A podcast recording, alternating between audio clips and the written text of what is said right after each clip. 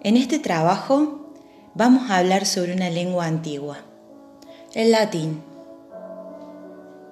En la ciencia política, el lenguaje se conserva a menudo como un marcador cultural de la identidad y como el cemento de una nación.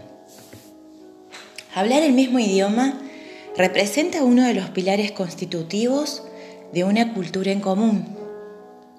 En la época de la antigua Roma y en el Imperio Romano, el latín era obligatorio para comunicarse e intercambios en todos los territorios bajo el dominio romano.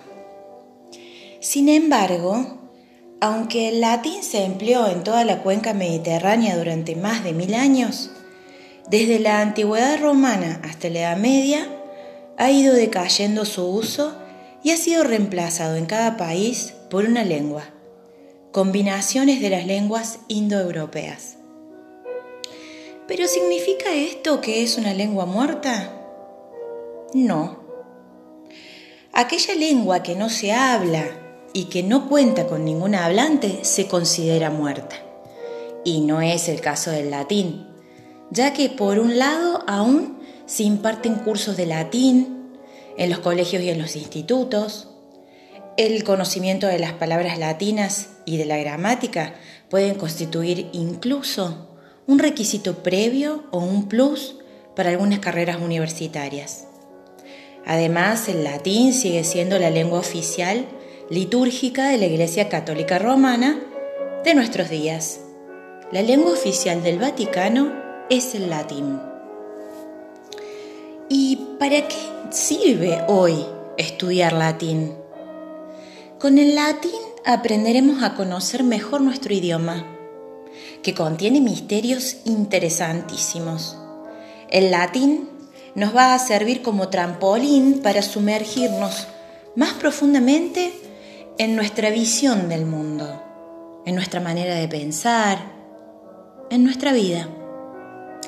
Aquel que entiende bien el mensaje que el latín transmite en sus textos, se cuestionará mejor y verá que antes de nuestros valores hubo otros muy diferentes, pero perfectamente coherentes y que merecen nuestra admiración y respeto. La verdad es que diariamente utilizamos el latín, convivimos con él y se confunde con nuestra lengua, como por ejemplo en los siguientes términos que utilizamos. Grosso modo, per cápita, la expresión alias, a priori, alter ego, y el famoso Homo sapiens y muchísimos más. El latín hoy sigue estando vivo. Y aprender el latín nos permite conocer mejor nuestra lengua, un mejor acceso a otras lenguas y también nos acerca de un modo muy válido a todo ese vocabulario científico y técnico tan necesario hoy. Tanto el lenguaje culto como el popular contienen una gran cantidad de latinismos.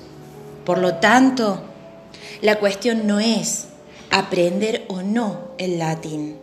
Él ya convive con nosotros, pues es el alma de nuestra lengua.